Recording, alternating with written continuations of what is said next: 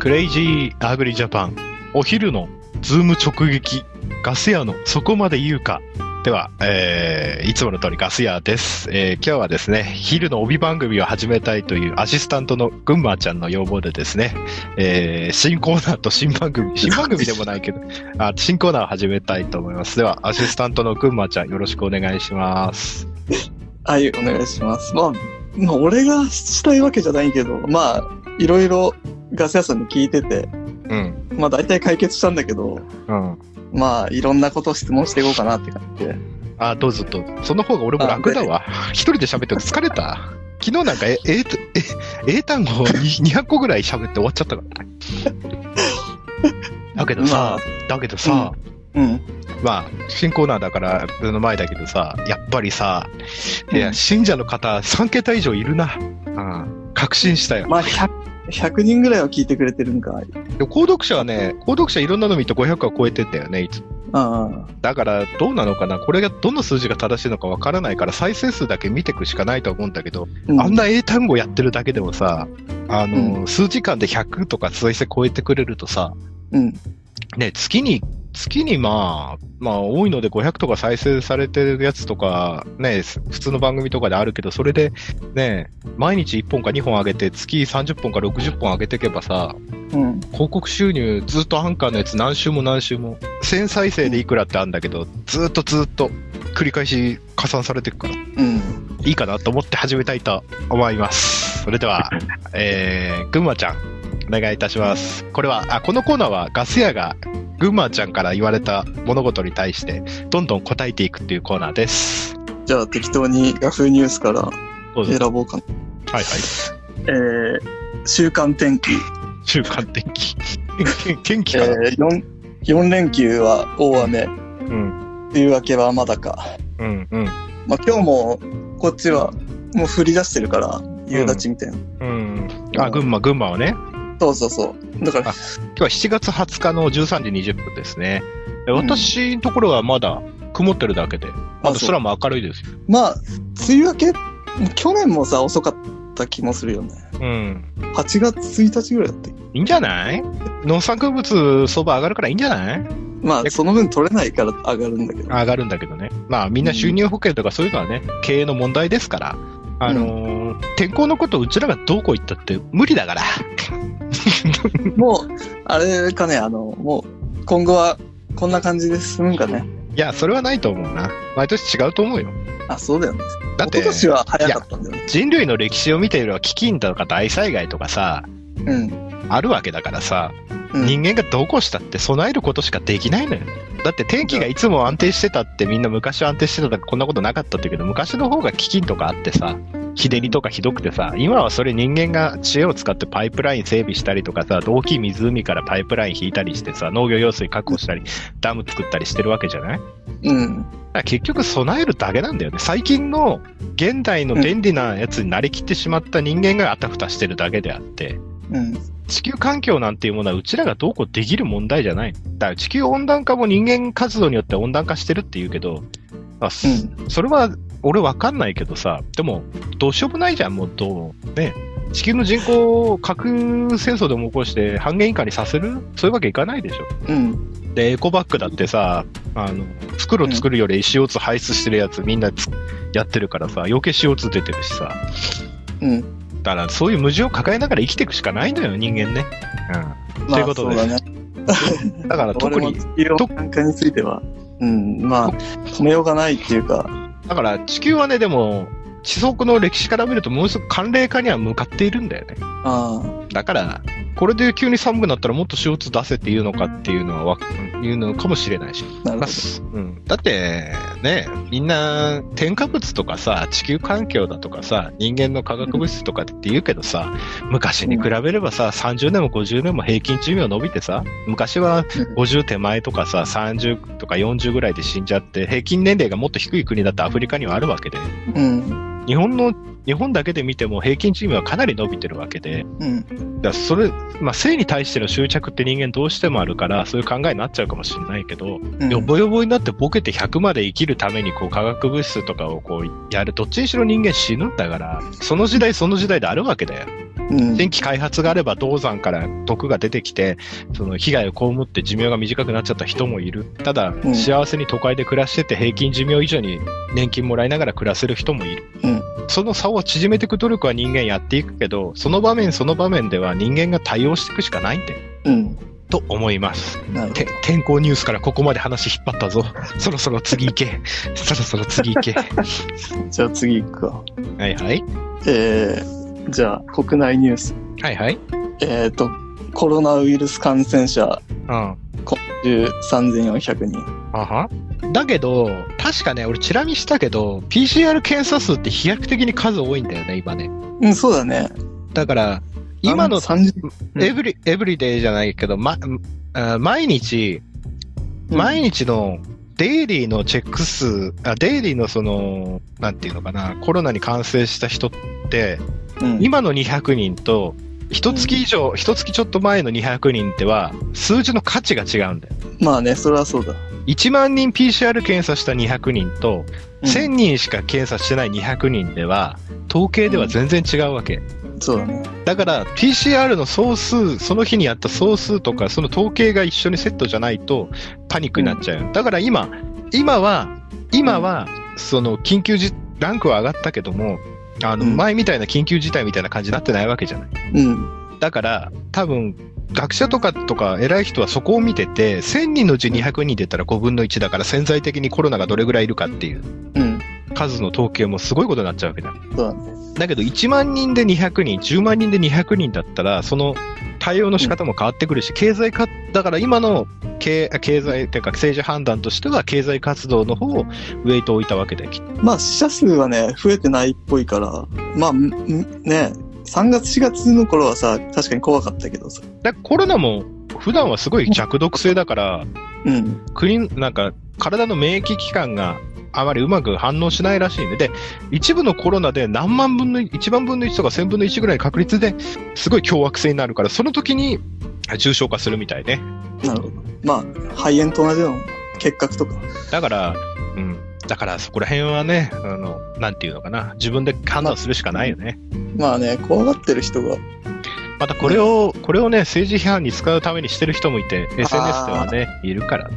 自分で惑わされず、批判、政権批判したいとこ自分、俺もあるけど、やっぱりその、交通キャンペーンとかいろいろ絡んできちゃって、政治批判の材料いっぱいあるから、だけどそういうのに惑わされず、なんで今昔みたいな緊急事態宣言してもう一回休業させて、国民一人にもう一回10万円配らないんだとか、100万円配らないんだってなるけど、今ではその出る数が、PCR の制度も整って出る数が違ううん。ということですね。まあ、それに続そうそうまあ、あか、GoTo そう、ああまりにも言うと、あの、批判されちゃうから、この番組。うちの番組炎上しない方がいいから。うん。傷つき批判されてる批判される材料しかないから、この番組いろいろ聞かれると。そんな批判されることまでは言ってない。言ってないよ、言ってない。はい次次。次ね、次。何でもいいん、この番組で沈黙は悪だから。何でもいいんですか、じゃあ。なんでもいいよ、別に。18期ネタだろうが何でも大丈夫。あんまり面白いネタが、なあの、ニュースに面白いネタを求めてはダメだよね。本当に。やばい思想だよ、それ。いや、難しいですね、このニュース番組。難しいよ。うん。いや、やろうって言い出したの群馬ちゃんだからね。いや、まず、つ 撮るなら、うーん。撮るならね、こういうのがいいかなと。ああ、なるほど。真面目なんだね。台本な、うち、うちの番組台本なしでやってますから、グダグダ感はしょうがないとして。群馬、群馬ちゃんはニュースサイト見てるからいいけど、俺何も見てないんだからね。一発勝負だから。これ、ほぼノー編集で出すから。なるほど。尖閣。尖閣？尖閣なんだよ。中国政府は尖閣の領有権を主張し、いつものことだな。領有権を主張し何？あ、それで終わりで。主張し、なんか海洋調査やってたらしいな、勝手に、確か。まあ、中国って国は、あの、太平洋に進出、アメリカと戦うためには太平洋出なきゃいけなくて、やっぱり通り道が必要なんだよ。だああ、そう。から沖縄だってね、主張してるからね。ああ、そうだね。で、もっと行くとさ、まだ日本とは米軍と組んでるから、ここで守られ尖閣来たりしないけどさ、うんあ、の、南シナ海とかひどいからね、中国の主張してる範囲って。ほぼもう全部だから。だから、で、アメリカも結構もうふざけんなよってなってきたから、ちょっとあそこら辺とんきな臭い匂いがしてきて。うん。今日本はそんな感じですよ、海外でお聞きの皆様。あと何かございますか？ゴーン被告。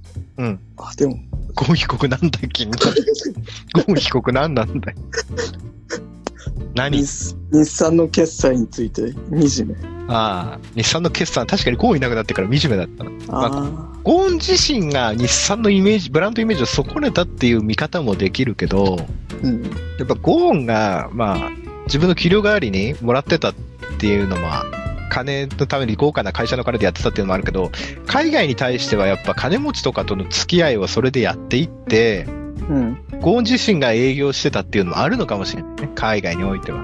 うん。で、やっぱ不安定な地域に車販売するって、てトヨタから、ナンバーワントヨタから、トヨタからシェアを奪おうとすると、海外の人はやっぱトヨタ、トヨタになるから、大型のピックアップと車とかね。まあ、す販売網とか、その政府に納入させるやつとかって、やっぱり金が動くわけだよね。うん。接待だとか。うん。だから、そういう面では減ったかもしれない。だから、真面目な商売をや、現実社会で組織とかでも真面目な人って必要なんだけど、うん。結果としてお金を稼ぐだとか、利益を上げるだとかっていうの、裏で接待だとか、やっぱりその交渉事ってあるわけよ。うん。オリンピックを周知するにしても、あ誘致するにしても、イベント誘致するにしても、プロジェクトを自分の会社でやるにしても、やっぱりどこかで、うん。後でその責められるかもしれないけど、まあ責められた方はたまったもんじゃないけど、うんそういうのはあるわけ。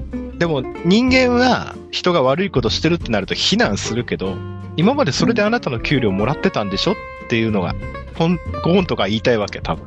うん。俺は企業価値高めて売り上げを伸ばしてきた。でも給料はうん日本だと他の社長より高すぎるから批判されるから、あのー額面上半額だけど、もう半分は会社から見えない形でもらってたんだっていうのがあるんだろうけど、まあゴーンはちょっとやりすぎたから多分周りから責められたんだろう。まあ、あと、ルノーと合併しようとしてたんだっけ？まあ、最終的にそうだ。三菱もグループとして3社今一緒になってるの。三菱と日産とルノーっていうのはグループになってるから。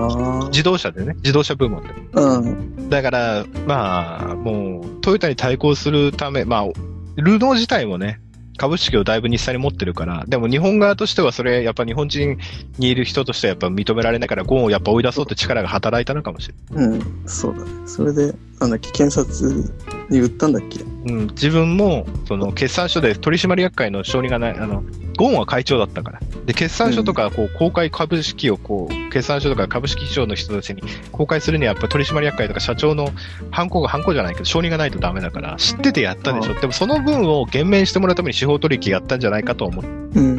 まあ、そういうことですよ。なるほど。だから皆さんも、非難するのは簡単だけど、あいつルール破ってるからって簡単だろうけど、対外的には悪いかもしれないけど、そんなガチガチにして本当に目的を達せられるのかってこと。うん。別に取引先の人連れてってキャバクラだろうがソープ連れてこうが別にそういう接待して、結局会社としての売り上げが得られるならそれを良しとするのか、うん。俺そんな社会は嫌だと思うけどね。だけど、一般的にはそういうのが今までのし商売としてあったわけだ。うんだから、プロ野球選手だって、その高校3年生の子をさ、自分の球団に来てもらうためにさ、昔のスカウトなんかはそういうことやったらしいよ。風俗とか連れてったりとか、裏金渡したりとか。で、世の中ってやっぱそういうところはみんな見ないようにして、非難す、見えた時非難するけど、そういうところは絶対あるわけ。うん。ないと思ってるけどあるわけ。また求める人がいるからそういうことが起こるわけ。うん。取引上の有利な立場を求めあから、そういうことは、俺はそういうの見てきた方だから、うん。で、またそれが近道だっていう時もあるからね。うん。だから腹芸が得意な人っていうのはそういうところも、それだけ合わせ持ってる。で、また企業のトップとかになって、綺麗事ばっかり言って何もできない人より、裏で動いて、あいつ、あいつ悪いとか、あの、うん。フィクサーだとか言われてても、そういう人たちの方が仕事は、実は何倍もやってたりするわけ。もしかしたらね。うん。だから、だから、ゴーンの方を日本人は非難しがちだけど、逃げたしね。うん。非難しがちだけど、ゴーンが今までやってきたこととの、それは何な、あの、どうなのかって言ったら、ちょっと大人になれば多分わかると思う。でも正義を貫かなきゃいけない時も、その人、その人、人なりあるから、別に俺はゴーンがいいとか、このルールが悪いとか言うつもりはないよ。ルールはルールで必要だし、ということなんです。なんでゴーンから俺こ、こんな、なんか俺がなんか、なんか、ブラックな人みたいな人になっちゃってるけどさ。あの、トップの人、企業のトップのあり方みたいな。あり方でもない、あり方でもないけど、そういう人もいるけど、うん。あなたたちだって、社会人になって会社勤めだとか、そういう取引とか、何かそういう大きい商売とかビジネスまとめたことある人だったら、うん。どんなもんだかわかるでしょって。そんなのを見ないで、国際的なビジネスとか打って出て通用すると思ってるの？日本だとそういうコネとかそういうの今通用しなくなってるけど、海外行ったら港の税関の検査通すのだって、袖の下とかだったり、下手したら袖の下を渡さなかったら、あの、品物を全部没収されちゃったりとか、使いされちゃったりとか、上陸できないだとか、そういう世界もあるわけ、世界には。うん。まだそういうコンプライアンスができてない国では。それ日本帰ってきていくら批判したってその国のこと変えられないでしょ。うん。だから、そういう経験も、あの、まだ日本人ってそのあまり海外に出たことないけど、そういう経験ないかもしれないけども、あの、商社の駐在員なんかは絶対そういうことをやってるわけ。じゃないとうんそこで商売できないから。うん。だからもし輸出とかそういうの考えたりとか、海外の人に売るときに考えたら、真面目に普通に行って、誰かの公公的機関の支援を受けてこう商売やるにもいいけど、自分で行って商売やろうとしたら、どんなことになるのかなっていう、だからそういうことも、ついだか合わせ持たないといけない時もあるんだよっていうのを私は言いたいだけです。なるほど。なんか昼から重い話してますけど大丈夫ですか？まあ、俺はもうき今日休みだから、なんでもいいけど。え、難しいですね。いや、俺はフィクション、俺、俺が言ってるのはフィクションですからね。僕は31歳の男、中年が言うただのフィクションですから。あの、はいはい。山本、太郎がさ、なんか、うんあの、都知事の演あの演説聞いてたらさ、うん。なんだっけ、うん財政支出はさ、うん。ハイパーインフレにならなければいくらでもしていいみたいああ。な。MMT だっけ？うん。それはどう思ハイパーインフレになるかならないかっていうのは、ううん。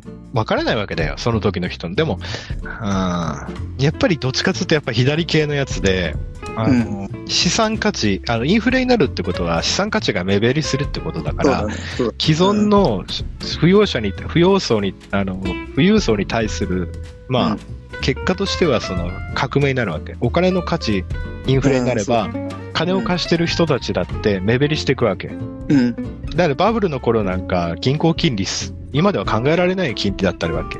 定期預金とかね。だから、だから借金してる人なんかはインフレになった方がどんどん楽になるわけ。お金の価値は、そうだからあれはどっちかというとやっぱその、そういう革命的な思想が入ってるなっていうのは思ってますね。まあ、そうだよね。まあ、そういう人たちが政権取ることはないか。うん。どうだわからないけど世の中ね、民主党でさえ政権取れたんだから。ハイパーインフレになるとまずい。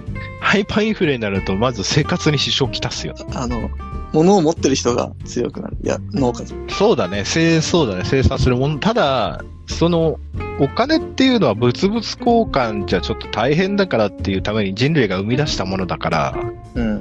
最初さ、あの、昔の人石のお金とかっていうのあったでしょうよ。うん。結結局なんでああいうのが生まれたかっていうと、大根とネギを物々交換してるうちはまだ良かったんだけど、そのうち、いろんなとこに行って、俺は大根欲しくないけどネギは欲しいんだとか、肉が欲しいんだっていう人が現れて、で、それを権力者が保証して、じゃあこの石のお金とこの石のお金は、例えばこの石のお金何個持ってたら兵役を免除するとか、うんあの、税金を免除するとか、そういうことをやってたわけだよね。うん。だから、そういう流通の面の革新性をもたらしたのはやっぱり、えー、打関係っていうか、その、今で言うとお金なんだけど、うん。だから、そそこがうまく機能しなくなると、どうなるかってことなんだよ。うん。だうちらも肥料を買うにも、農産物持ってって、うん肥料を買うようになっちゃう。もしくは、あの、山盛りのお金を持っていくしかなくなっちゃうとかってなると、うん。その借金が一瞬にしてなくなるっていうのは一瞬でなくなるからいいんだけど、その後が大変になるよ。うん。ハイパーインフレ状態っていうのはもう今日、今日の1万円が明日では1000円ぐらいの価値しかなくなってるくらいね。うん。だけどこれから電子マネー、電子マネーとか普及している時代になったら今そういうハイパーインフレみたいなことはなくなら、なくなっていくとか思うよ。やっぱり、えーやっぱ群衆心理とかもあるからね。だってそんな価値、価値のないお金に対して物を供給する人が現れるかって、うん。ということです。いや、俺もう部屋にもうテレビがなくなって久しいからさ、テレビのこととか全然わからないんで。エンタメとか。エンタメとか全然わかんない。芸人とか芸能人さ、たまに YouTube とかで出てきて、誰だろこいつみたいな感じになるかも。そうだね。そういうのは難しいね。難しい。もういいか。もうひどいな。ひどい。ひどいお。蔵入り、お蔵入りだね、これ。いや、これは流すよ。これ、俺もうできんだわ。なんでできんな しょうがないな。なんかね、この時間がね、確かね、人間とかが一番性欲がある時間だから、この時間聞いてる人ってムラムラしてるはずだから、だから、そうかそういう下ネタ話すと意外にウケるらしい。はいよ、してもらえた。だから、あの、奥様方が見るドロドロしたような、あの、昼と、あの、あれとかをもう、そういう時間帯に合わせてマーケティングしてるらしい。えー、下ネタニュース。午後2時から午後4時ぐらいがピークなんだっけ、確か。ああ、そうかもね。そんな、確かにそんな記事あったんだ。うん。こんな真っ昼間から、俺もこの後収穫作業なんだけど、あ、仕事するんだ。収穫しないと。雨降ってくるし。明日出荷だし。今日取っとかないと。え？ー、じゃあ、群馬ちゃんの、群馬ちゃんの遍歴でも聞きますか？何の遍歴？え？え今30だっけ？そうだね、30。ああ。じゃあ、群馬ちゃんの初体験を。女性遍歴ってこと？あ群馬ちあ、ゃんの初体験を。なんかあったね、そういう回。あれ一番好きな回なんだよ、俺ね。あノスタルジーの回。スタジタカさんとか、アッキーさんとか。オいや、俺、だって、男子校、高校が男子校だから、ああ。遅いんだよ。あ二十歳ぐらいじゃんか。あ。ああ。ああ。そうなんだ。俺も、あれだもんな。高校生でネット世界にどっぷりハマってたから。い ネット世界って何？やもうちょっととかで知り合った高高 高校生と付き合ってたりしてたから。中学、あの、高校の時。そんなシステムあったっけ？俺の。あの時ね、あの、MSN チャットはね、無料だったのよ。で、いろんな部屋があって、あで、仲良くなったこと、お祭り行って、うん、いろいろ教えていただきました。向こうとしては、お祭りの時に、あの、男をとりあえず連れてって、女友達に見せびらかしたかったみたいなんで。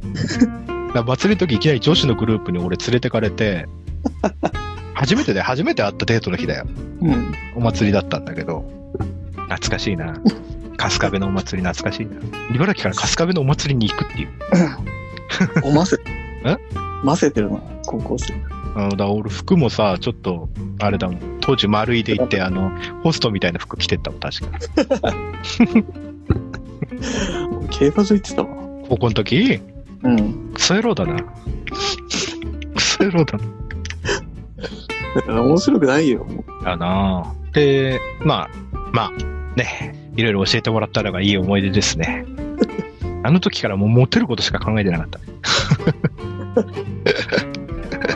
まあ、みんなそうだけどね。うん。その、モテるのが難しかったんだよね。昔は。あーあなんとか喋ることもできなかったし。ー、あ、そうなんだ。へえ、かわいそうに。かわいそうに。かわいそう。はい、そうね。かわいそうに。かわいそうに。ね昔、若い時に遊んでた方がいいって言うの。俺、高校の時さ、今でも覚えてるのがさ、付き合ってたわけじゃないんだけど、うん。あの、その、教室から部屋移動して、こう、プログラミングの授業だとか、その、なんていうのあの、うん。別の部屋とかであって、こう、席が変わるのがあるんだよ。でも、ああの、あれだもんね。い3年間そいつ隣だったんだけど、なぜか知んないけど、昼のこの時間になると足を絡めてくるっていうのがあったのね。高校生だぜ。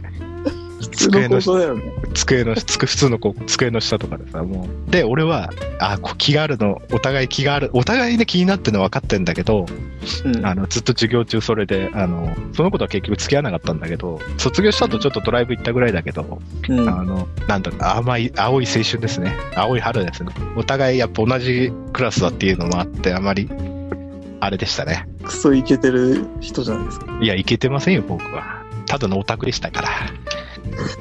ただ、のオタクでした。そんなことできないよ。いや、む、向こう、最初は向こうだったと思う。最初ちょんちょんとか言ってたんだけど、そのうちなんかこう、だんだんだんだこれ何の話だよ。ん、何の話だ？何の話だ？で、ぐまちゃん初日のはいつなの？初日のは。だから二十歳、二十歳ぐらいじゃないの？ああ。今の奥さん？じゃないあ普通。うん。あ。ああ。でも初めての時ってさ、大変だよね、やっぱりね。まあでも向こうが初めてじゃないからな。ああ。そっから微妙になっちゃったりして、結構失敗する人多いんだ、やっぱりね。ああ、そういうこともあるんだね。うん。もう大学の時やっぱ初めてって子だったけど、やっぱそこ、やっぱりさ、痛いわけだからさ、あそうの、だね。うん。でもこっちとしてはあの欲望を満たしたいっていうのもあるわけだ。うん。うん。のせめぎ合いだよね。えでも、何回かすればいいんじゃん。何回かすればいいじゃん。一年か、一年ぐらいかけてさ。あ、拡張工場ね。拡張工場。ひどいね。ひどいな、この回。ひでえな、この回な。終始ひどかったら、終始ひどい回だった。最前半真面目で後半クソだぜ、これ。いいんだよ。あの、ゲス、あの、ゲスナー、ゲスナーの皆さんは、あの、こういうのが聞きたいんだから。ゲスナーの皆さんは。えむしろ後半だけ聞いてほしいわ。なんで、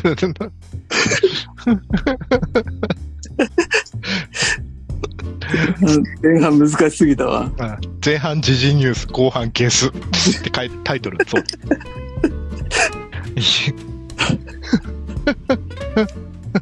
まあだから俺はふそうだね、普通だよ。相手が初めてじゃないから。ああ、俺も最初そうだったよ、高校の時。あでもあの時の感動は今でも覚えてるね。ああ、感動し、うん。ど、どんな感動したの？いやー、こんなにいいもんなんだって。ああ。なるほど。こんなにいいもんなんだと。そこからハマっちゃいましたからね。いけ てるな。いけてないよ、と普通、普通。普通、普通。普通、普通。大学の時ももう飲み会って言ったらもう、チャンスでしかなかったからね。毎週行ってたもん。どこかしらは。飲み会ってしあれですか？交友を深めるところですか？交流深めるやつが主でしたね。うん。だから交友深,、ま、深めて終わりですよ、普通は。どこまで交流深めるかその人のスキルによるんじゃないですか。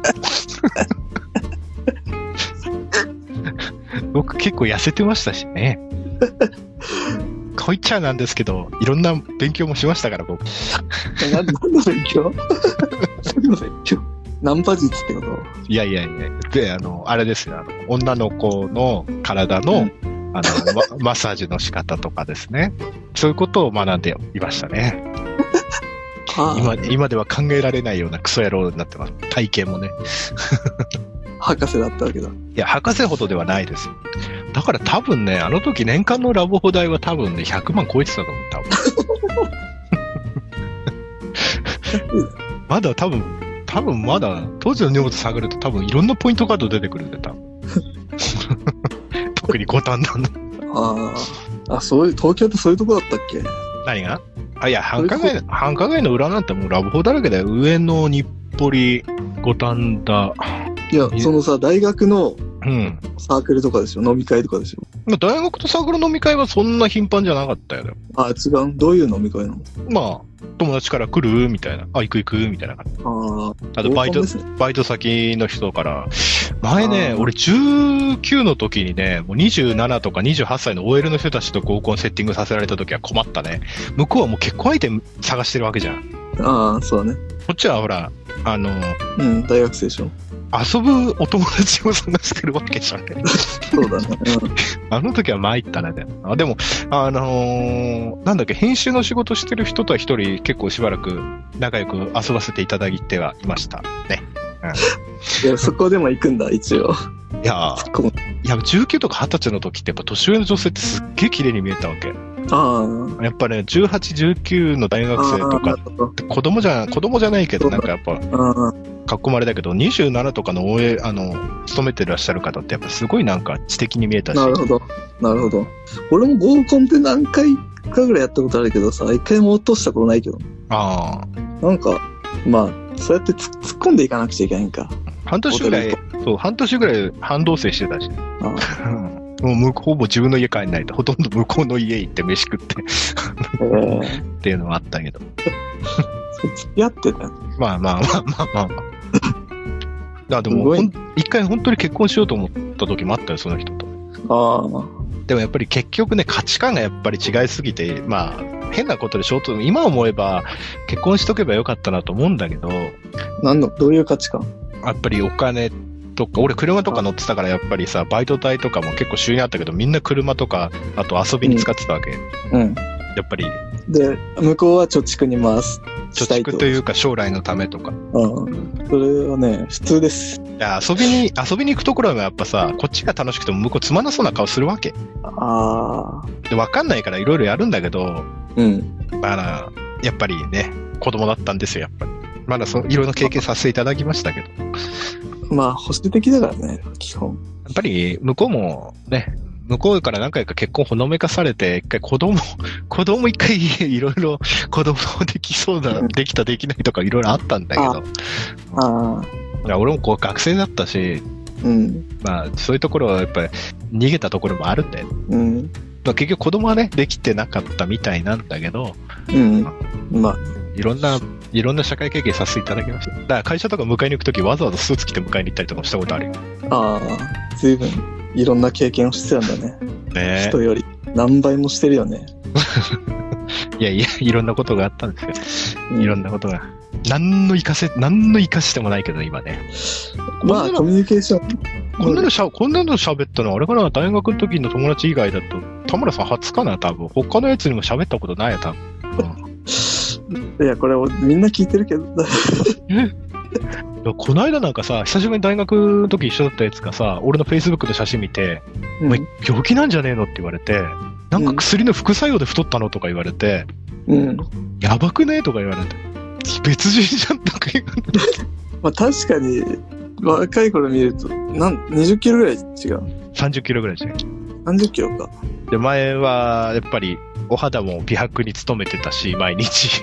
髪も、髪もまあ、毎日。肌は別に変わんなくない？いや、いや結構黒くなったよ。真っ黒になっちゃっタバコ？た。わかんない。多分、外に出るの多いからじゃないかな。あと、ああ、まあ、それはね。あと、1ヶ月か2ヶ月に一度髪の色変えてたしな。で いつもピアスしてたし、うん。今もう、しようとも思わないもんね。うん、そうだね。別人じゃんお前、みんなでなんか、この間、その俺以外で集まって飲み会した時に、あいつ病気なんじゃないかとか、内臓悪いんじゃないかとか、なんか、そんな話だったらしいって電話が来た。ライザ、ビケお前とか言われたよ。まあ、いろんなことありましたねね。若い頃。バカでしたから。ほんとバカでしたから。いや、羨ましいよ。羨ましくないよ。青春なんかなかったね。男子校の青春あんじゃないの？ね本読んでた。前、あの、外でやった、外でやった時に、あの、男、あの、相手も俺もあの、全身蚊に刺されまくってやばかったっていうのもあるけどね。しかもさ、普通の蚊じゃなくてさ、ヤブ蚊みたいなやつでさ、あ刺された後の腫れ方が半端じゃねえんだよ。あ、でも、やばいんだ、あの、太ももの内側の付け根部分とか刺されててさ、何？ど、どこ？トイレじゃなくて、トイレじゃなくて、どこ？そ外、どこって何？どこ？外、外、どって何？キャンプ場の林の中とか、いるな、それは蚊がいるわ。お互い、お互い、お互いあらぬところ刺されてしまって大変でしたよ。な、高校の頃？いや、違う。もう大学の時さ、なんで外でしたの？それ。しょうがないじゃん。場所なかったんですから。他にも、他にも一緒に来てるメンバーもいるしさ、ああ、キャンプに？バーベキュー。ああ、まあ、泊まりだったから、ロッジに泊まりだったからよかったんだけど、ロッジ、大部屋だから、ああ、なるほど。いや、我慢しろや、そのくらい。いやー、たかそういう時ってやっぱ、高ぶるじゃない燃えるでしょ。やっぱキャンプファイヤーとかバーベキューの火見てるとさ、やっぱり燃え上がってしまうもんなんですよ。あったわ、確かに。俺もあったな、なんか、キャンプ行ってやってるやついたな。ロッチ泊まれ、やってるやついたな、そういえば。どこでそ隣の部屋隣の部屋で。まあ、俺も飲んでるへ、友達の家で飲んでてさ、隣の部屋でさ、やってるのいたからね、普通。で、俺何やってんだよ、つってさ、バッて扉開けたらさ、急に動かなくなって、寝てるふりしてるのね。で、みんな気づ、隣の部屋で飲んでるやつ気づいてるから、こう、5分とか3分ぐらいにガラッていきなり開ける。いや、行くなや。行けんなや。お前大俺前大学の合宿の時に、あのーうん先輩とかにすげえ女の子にこう手出してるからって言われて、飲み会の後に、だよ、うんあの、シーツで手首と足首めっ縛られて、あの、監禁されたことある。やば。伊豆の旅館で。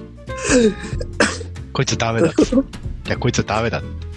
そういう癖ってこと女子の部屋の布団の中に僕いたんですよ。うん。で、女の子が布団の中隠れてって言うから布団の中隠れたんだよ。うん。そしたら、横にいた女子が男の先輩にチクって、ああ。ガス屋先輩が女子の部屋にいて困るとうん。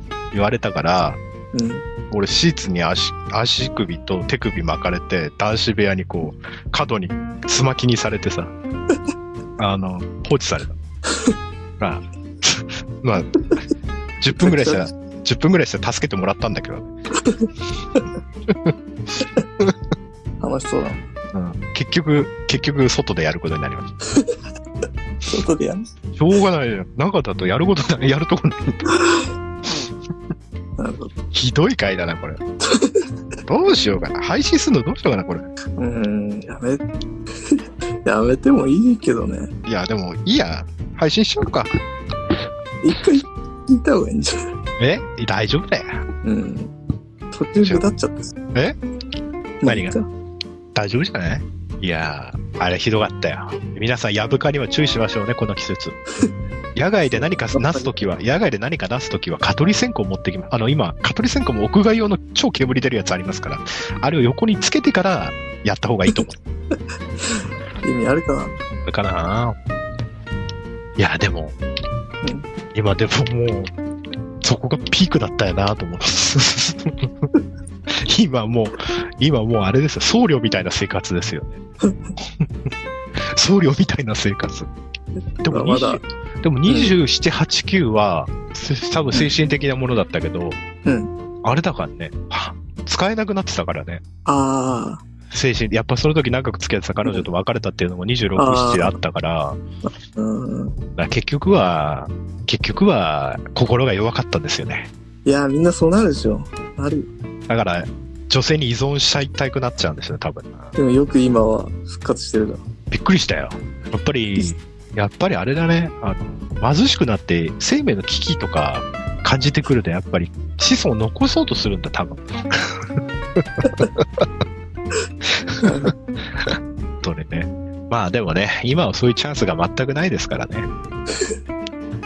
いや、だって俺、なんです、うんあれなんだ、あんな風になったのかなと。18の時に、サークルのん1年の時に4年の先輩に言われたのが、うん。飲み会でね、うん。あの、大学で彼女できないやつは一生できないからっていう格言をうんみんなの前でされて、当時その、一緒一緒の行った男の一年は、みんうんそれを聞いて、ああ、やっぱ大学になって彼女できなかったら一生できなくなっちゃうのかと。もう、そこで真面目な、高校まで真面目だった人がいきなり大学でいきなりデビューするっていう人多かった、やっぱり。まあ、それはあるだろうね。多かった。またみんな18で一人暮らしとか始めて開放的になる人も多かったしね。うん、そうね。